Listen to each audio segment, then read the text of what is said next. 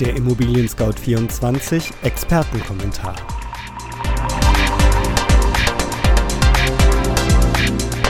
Hallo, liebe Hörerinnen und Hörer. Mein Name ist Andreas Böhm und ich begrüße Sie recht herzlich zum Immobilien Scout 24 Experteninterview.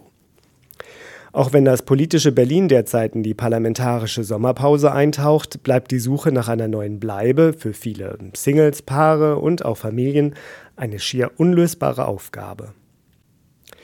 In den Städten ist der Wohnraum knapp und auch wenn die Bauzinsen auf neuem Tiefststand angekommen sind, hilft das nicht wirklich weiter, denn die Immobilienpreise erklettern im Gegenzug stetig weiter Rekordhöhen.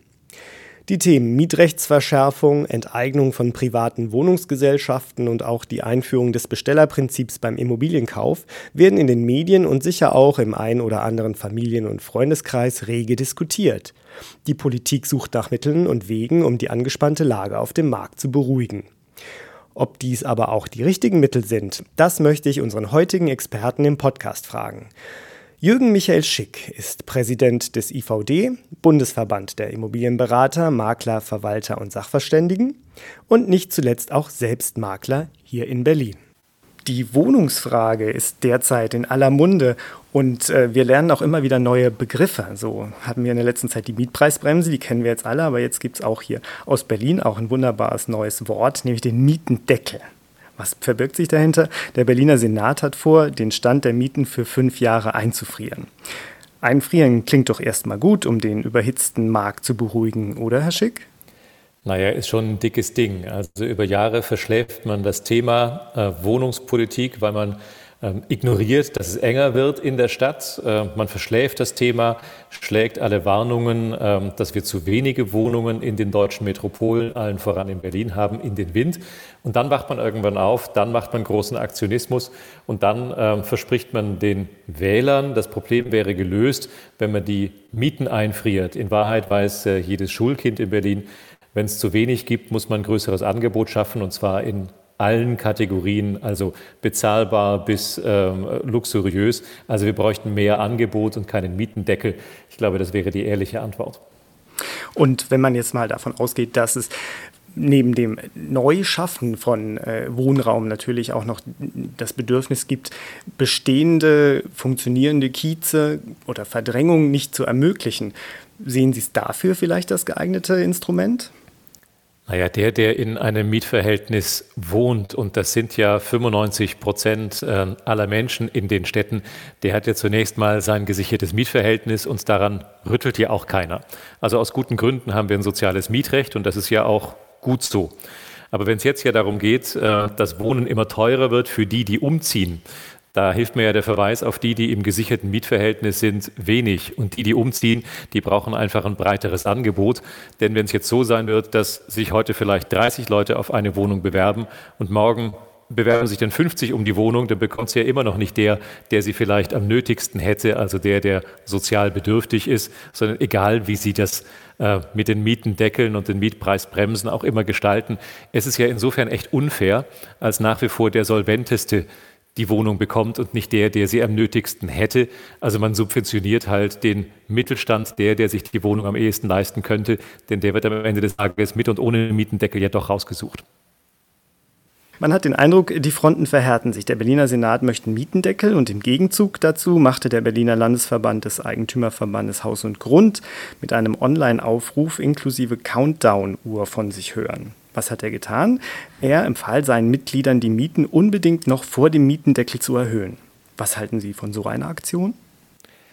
Na, ich würde sagen, sowas kommt von sowas. Also wer massiv in den Markt eingreift, muss sich ja nicht wundern, dass die Gegenseite dann versucht, auch ihre Interessen zu wahren. Also ich glaube, dass ähm, dieses ganze Rummanipulieren im Mietrecht ähm, das, das hilft weder dem Vermieter noch dem Mieter. Für beide Seiten gibt es äh, grassierende Rechtsunsicherheit und es löst eben nicht das Problem, das wir heute haben, nämlich das der steigenden Mieten. Es ist ja ein Skandal, dass es so teuer geworden ist. Ja, aber die Frage ist doch, wessen Schuld ist das? Die von denen, die hier Wohnungen bauen wollen oder von denen, die das Bauen verhindern wollen und Investoren aus den Städten verdrängen wollen?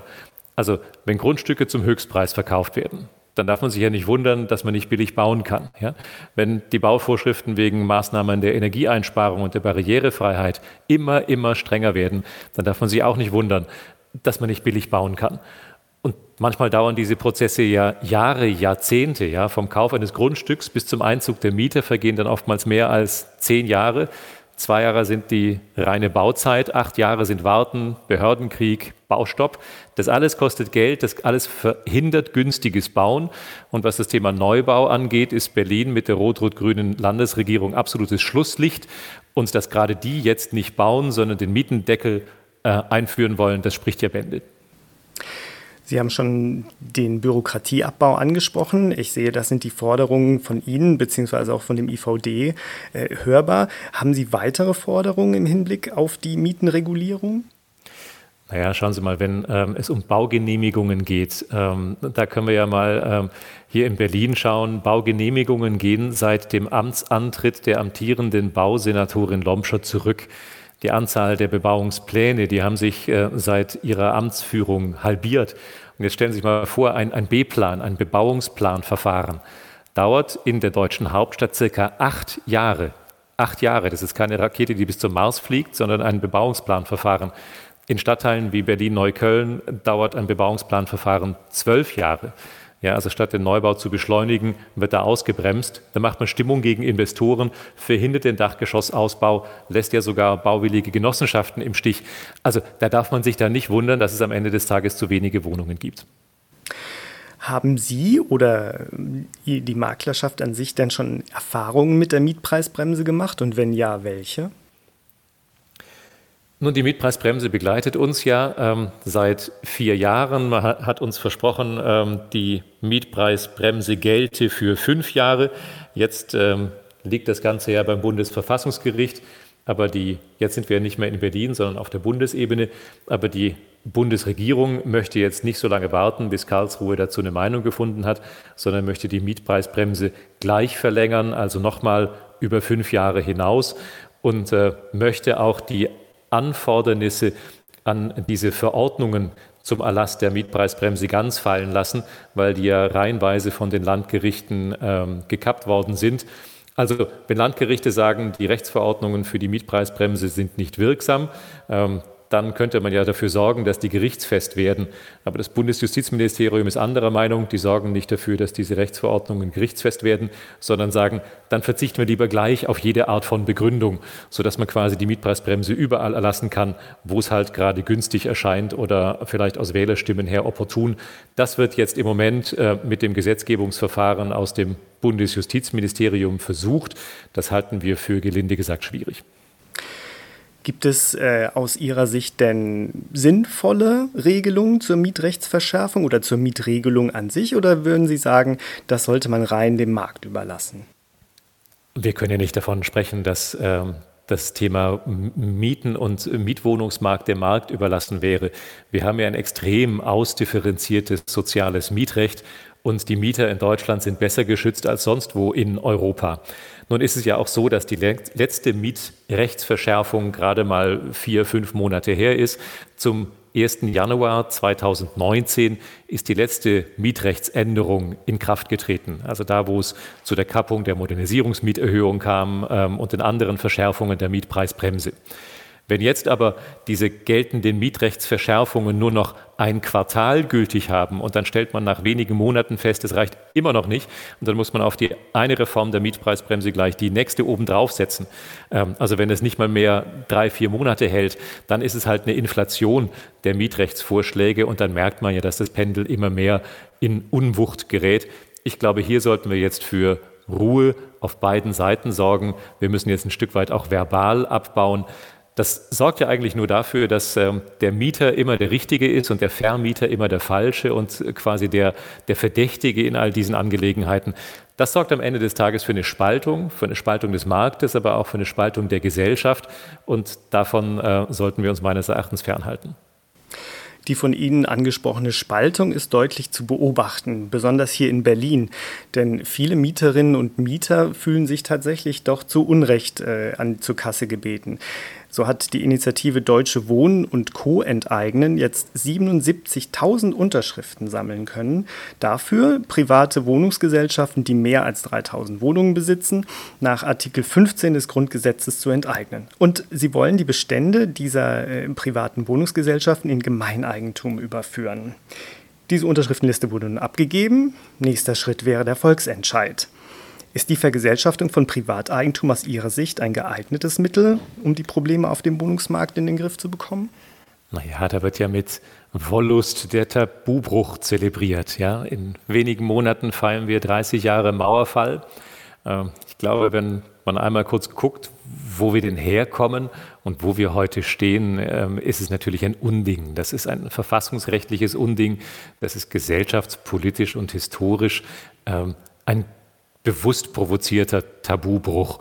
Ähm, ich glaube, das passt nicht in das System der sozialen Marktwirtschaft. Wissen Sie, wenn Sie jetzt schon ähm, die ähm, Wohnungsversorgung der evangelischen Kirche, die haben auch 6000 Wohnungen in Berlin. Wenn Sie auch die enteignen wollen, dann merkt man ja, ähm, was, was da am Laufen ist. Also da, da sind Hardcore-Linke unterwegs, die wollen ja gar nicht über den Wohnungsmarkt diskutieren, die planen eine andere Art von Gesellschaft. Aber wenn man jetzt vielleicht noch mal zwei wichtige Argumente hinzunehmen.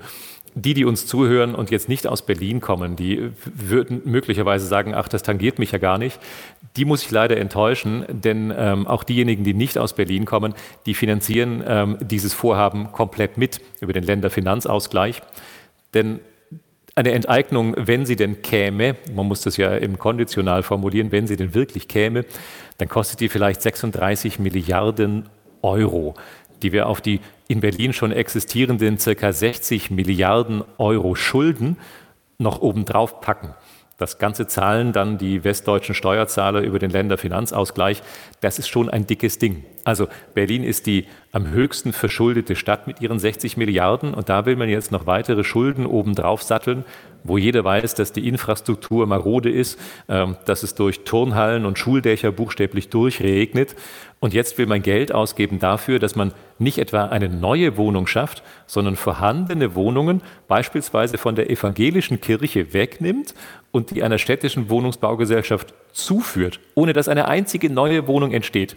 Nur weil man ideologisch der Meinung ist, eine staatliche Wohnung wäre besser als eine private Wohnung. Also da empfehle ich ja jedem mal, in eine öffentliche Bedürfnisanstalt oder auf die jungen Toilette in der öffentlichen Grundschule zu gehen. Da weiß man ja, wie es um die Infrastruktur ähm, steht. Und zweite, das zweite Argument ist doch, was würden wir denn tun mit diesem Geld? Also 36 Milliarden Euro, die da zur Rede stehen zur Entschädigung von denen, die da enteignet werden sollten. Dafür könnten wir bis zu 300.000, 350.000 neue Wohnungen bauen, neu bauen, die kämen zusätzlich hinzu. Das würde das Problem lindern. Alles andere ist Augenwischerei. Neben der großen Initiative Deutsche Wohnen und Co. enteignen finden doch hier und da einzelne Maßnahmen statt, hier besonders in Berlin. Die Berliner kennen vielleicht aus dem Bezirk Steglitz-Zehlendorf das sogenannte Geisterhaus. Seit äh, Mitte der 2000er Jahre gammelt das vor sich hin, ist außen nicht gut anzuschauen und wenn man Bilder von drinnen gesehen hat, weiß man auch, wie es zu diesem Namen kommt. Jetzt hat der Bezirk Steglitz-Zehlendorf äh, erstmals von der Ergänzung des Zweckentfremdungsverbotes von Wohnraum Gebrauch gemacht und hat dieses große Wohngebäude enteignet. Ist die Enteignung in einem solchen Fall auch so verwerflich? Ja, den Sozialismus in seinem Lauf hält weder Ochs noch Esel auf. Ja? Also Vorkaufsrechte außerhalb von sozialen Erhaltungsgebieten, also dem, was wir Milieuschutzgebiete nennen.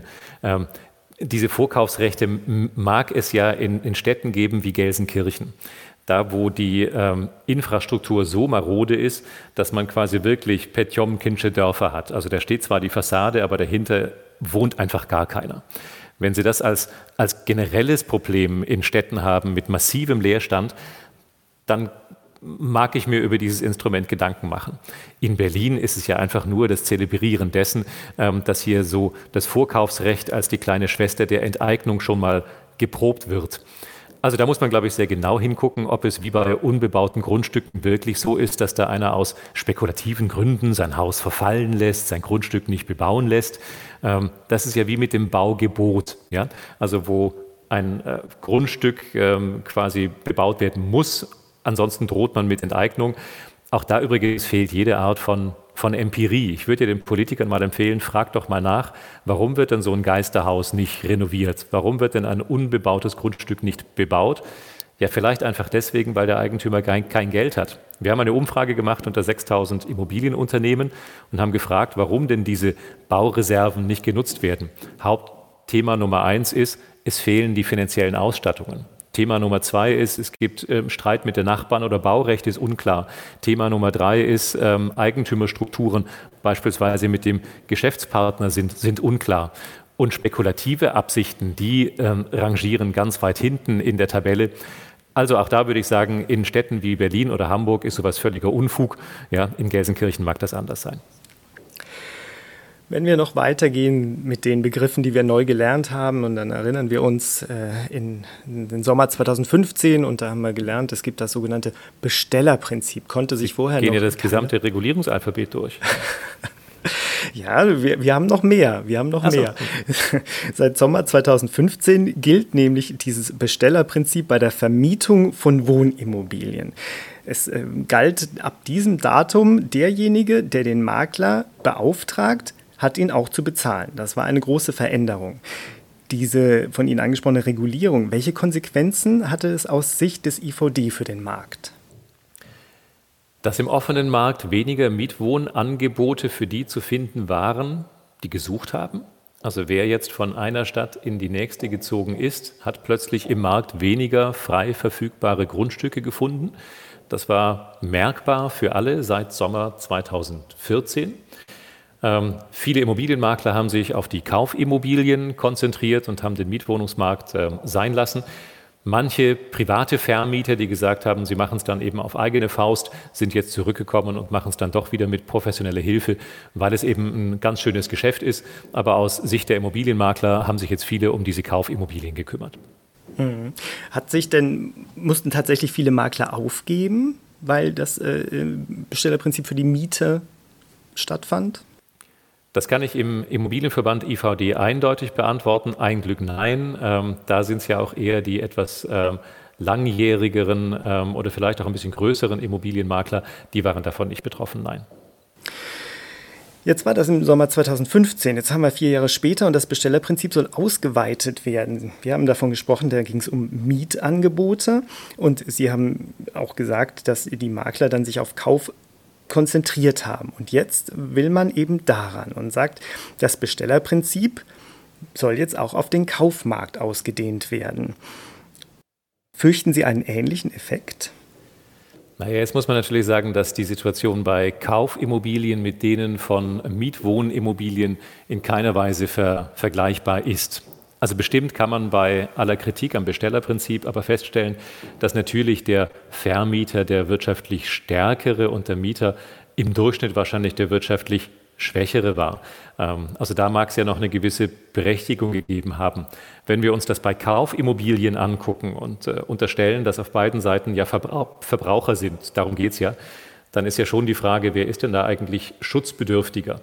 Also der Verkäufer, Verbraucher oder der Käufer, Verbraucher. Also derjenige, der die Immobilie hat oder der, der die Immobilie haben möchte. Ähm, deswegen glaube ich, sind die Dinge mit äh, dem Bestellerprinzip Mietwohnungen nicht wirklich vergleichbar. Also denken Sie mal dran, wer verkauft heute? Im Regelfall ist es die ältere Dame, der das Einfamilienhaus zu groß geworden ist, weil sie alleine übrig geblieben ist, sprich die Witwe verkauft und kaufen tut das äh, junge Akademiker Doppelverdiener Pärchen. Da kann man noch nicht behaupten, dass äh, die Verkäuferseite wirtschaftlich stärker wäre als die Käuferseite. Also insofern hinkt das und deswegen kann man ähm, die Politik eigentlich nur davor warnen, dieses Mietwohnungsprinzip eins zu eins auf die Kaufimmobilien umzuschlagen. Denn was würde passieren? Also Verkäufer würden ja, wenn sie gezwungen wären, die Provisionslast alleine zu tragen und nicht mehr wie üblich äh, zu teilen zwischen den beiden Kaufparteien. Die würden ja diese Last auf die Kaufpreise obendrauf schlagen. Und gerade in den Märkten, wo ja die Preise stark gestiegen sind, wäre das ein einfaches. Am Ende des Tages ist es dann doch wieder der Käufer, der das bezahlt. Also eine klassische Milchmädchenrechnung. Also Verkäufer sattelt halt auf den Kaufpreis obendrauf. Dann zahlt der Käufer eben die Vertriebskosten doch wieder mit. Den Vertrieb zahlt immer der Käufer. Er zahlt also am Ende des Tages den höheren Kaufpreis und die sogenannten akzessorischen Nebenkosten, also ähm, Grunderwerbsteuer, Makler, Grundbuchkosten, die steigen dann auch noch. Und wenn dann eben auch die Grunderwerbsteuer steigt, ein Schelm, der Böses dabei denkt, dann merkt man, dass der Käufer am Ende des Tages gar nicht entlastet wird, sondern wird sogar noch belastet.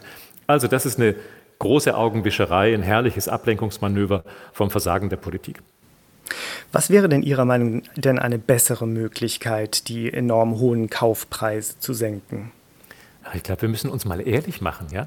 Also wenn, wenn die Politik dieses Thema verschläft ähm, und für die Probleme, die sie anrichtet, dann äh, meint, dafür sollen beispielsweise wir Immobilienmakler als Sündenbock herhalten. Oder bei dem Thema Mietendeckel oder Enteignung müssen es generell die Wohnungsunternehmen sein. Also da sucht man ja jeweils einen, einen Sündenbock einen Schuldigen. Da kann ich ja nur sagen, also dafür stehe ich nicht zur Verfügung für die, für die Rolle des Sündenbocks. Was könnte man anders machen? Denken Sie mal an die Grunderwerbsteuer. Die Grunderwerbsteuer ist in den letzten Jahren 20 Mal erhöht worden. Wir haben ja einen riesen Grunderwerbsteuererhöhungsexzess erfahren in den letzten Jahren, dadurch, dass Bundesland für Bundesland für Bundesland die Grunderwerbsteuer erhöht, erhöht hat. Bis auf ähm, zwei Bundesländern ist die Grunderwerbsteuer mehrfach erhöht worden, 20 Mal in der Summe. Und das macht heute ein Volumen von 14 Milliarden Euro aus. Dagegen stehen Maklerprovisionen von, naja, so zweieinhalb bis drei Milliarden. Also man merkt schon, wenn man allein diese beiden Zahlen gegenüberhält, 14 Milliarden Grunderwerbsteuer auf der einen Seite und zweieinhalb bis drei Milliarden Maklerprovision insgesamt auf der anderen Seite, wie groß der Kuchen verteilt ist. Und die Politik hätte es direkt in der Hand, die Käufer zu entlasten, wenn sie Erbsteuer nachdenkt und diesen Erhöhungsexzess endlich mal durchschlägt, denn die Grunderwerbsteuer ist der höchste Teil bei den Kaufnebenkosten mit oftmals bis zu 6,5 Prozent. Da hat sie direkt den Hebel in der Hand, könnte sie für alle tun und nicht nur für die, die über einen Immobilienmakler kaufen. Sie haben bereits angesprochen, dass die Courtage von Käufer und Verkäufer geteilt wird. Jetzt ist das ja nicht gesetzlich geregelt und es ist auch nicht bundesweit einheitlich. Zum Beispiel in Berlin trägt der Käufer die gesamte Courtage, in Baden-Württemberg äh, ist es Gepflogenheit, dass man sie sich teilt. Immer mehr Verbände und Marktakteure fordern jetzt eine gesetzliche Festlegung der Teilung der Courtage. Wie schätzen Sie diesen Vorschlag ein? Ach, ich bin Ihnen, Herr Böhm, total dankbar für den Hinweis, äh, dass es ja in 75 Prozent der Fläche in Deutschland genauso ist, wie Sie es gesagt haben, dass die Provision geteilt wird zwischen Käufer und Verkäufer. Ein System, was ja von allen Beteiligten auch als, als fair empfunden wird. Also wenn, wenn das in 75 Prozent der Fälle gilt, dann gibt es ja aus unserer Sicht auch keine Notwendigkeit einer bundesgesetzlichen Regelung. Denn dieses ja in weiten Bereichen akzeptierte System, das soll ja jetzt aus ideologischen Gründen zerhauen werden, der Gestalt, dass halt in Zukunft nur noch der Verkäufer für das Entgelt aufkommen soll. Mit der Folge ja dann, dass der Makler gezwungen wird, einseitiger Verkaufsgehilfe des Eigentümers, des Verkäufers zu sein und sich gar nicht mehr um die Belange des Käufers kümmern kann. Ja, ich denke nicht, dass das im Sinne von Verbraucherschutz ist. Also wenn so eine junge Familie zum ersten Mal in ihrem Leben ins Eigentum springt, dann komplett ohne jede Art von ähm, Beratung ähm, den Immobilienkauf bewerkstelligen soll, weil der Makler gezwungen ist, in ähm, der Sphäre des Verkäufers zu arbeiten und aufgrund des Treueverhältnisses gar nicht mehr für den Käufer da sein darf. Ich glaube, das ist nicht im Sinne von Verbraucherschutz. Abschließend, äh, Herr Schick, lassen Sie uns unsere Vorstellungskraft vielleicht etwas auf die Probe stellen. Stellen Sie sich vor, Sie sind äh, Bundesbauminister, Bundesfinanzminister, Bundeskanzler in Personalunion, haben die absolute Mehrheit im Parlament. Was wären Ihre Maßnahmen, um die soziale Frage unserer Zeit, die Wohnfrage, zu beantworten? Ah, ich glaube, ich würde in meiner Antrittsrede im Deutschen Bundestag drei Sachen sagen. Ich würde sagen, erstens, wir brauchen eine Neubaukultur ja, wo wir akzeptieren, dass es in den Städten äh, so sein wird, dass wir ein bisschen enger bauen, auch ein klein bisschen höher bauen. Also wir brauchen die Akzeptanz dessen, dass wir im Innenbereich äh, ein Stück weit enger zusammenrücken und gleichzeitig aber auch an den Rändern der Städte wieder wachsen müssen. Also Städte, die zumindest geografisch das können, die müssen auch an den Rändern wieder wachsen können. Das wäre der erste Punkt. Der zweite Punkt, dann würde ich an äh, meine Zuhörer draußen am Fernsehapparat vielleicht appellieren. Ihr müsst auch akzeptieren, dass gebaut wird. Also nicht bei jedem Neubauvorhaben, wo vielleicht ein kleiner Schatten auf meinen Balkon fällt, darf ich dann als Bürger auch gleich die Bürgerinitiative ausrufen und mit Bürgerbeteiligung dafür sorgen, dass es dann zehn Jahre Baustopp gibt. So wird der Neubau auch nicht in die Gänge kommen. Und ich glaube, das Dritte, und das wäre mir ehrlich gesagt am wichtigsten, wäre, auch da müssen wir uns ehrlich machen, wir können es so machen wie Berlin, ja, was sich einmauert, wo quasi sklerotisch jetzt ein Standard gehalten werden soll, der sich nicht mehr verändern darf. Oder wir machen eine Alternative dazu, nämlich, ich nenne das mal die, die Vision einer, einer wachsenden Stadt. Und wenn wir die positive Vision einer wachsenden Stadt haben, die attraktiv ist, weil sie tolle Universitäten hat, weil da Unternehmen hinkommen, weil da deswegen die Menschen hinziehen und die natürlich, wenn sie wächst, auch, auch Wachstumsschmerzen hat, aber die wir dann sozial verträglich gestalten, weil wir sagen, das ist die Stadt, in der wir selber wohnen wollen und auch unsere Kinder, da wo was gedeiht und was in die Zukunft wächst. Wenn wir da eine positive Vision einer wachsenden Stadt hätten, ich glaube, dann findet das auch eine Mehrheit und das ist deutlich attraktiver als Verbotspolitik wie in Venezuela. Das sind die drei Punkte von Bundeskanzler Jürgen Michael Schick. Ich danke recht herzlich dem Präsidenten des IVD, Jürgen Michael Schick, für das Interview. Sehr, sehr gern. Herzlichen Dank. Danke Ihnen.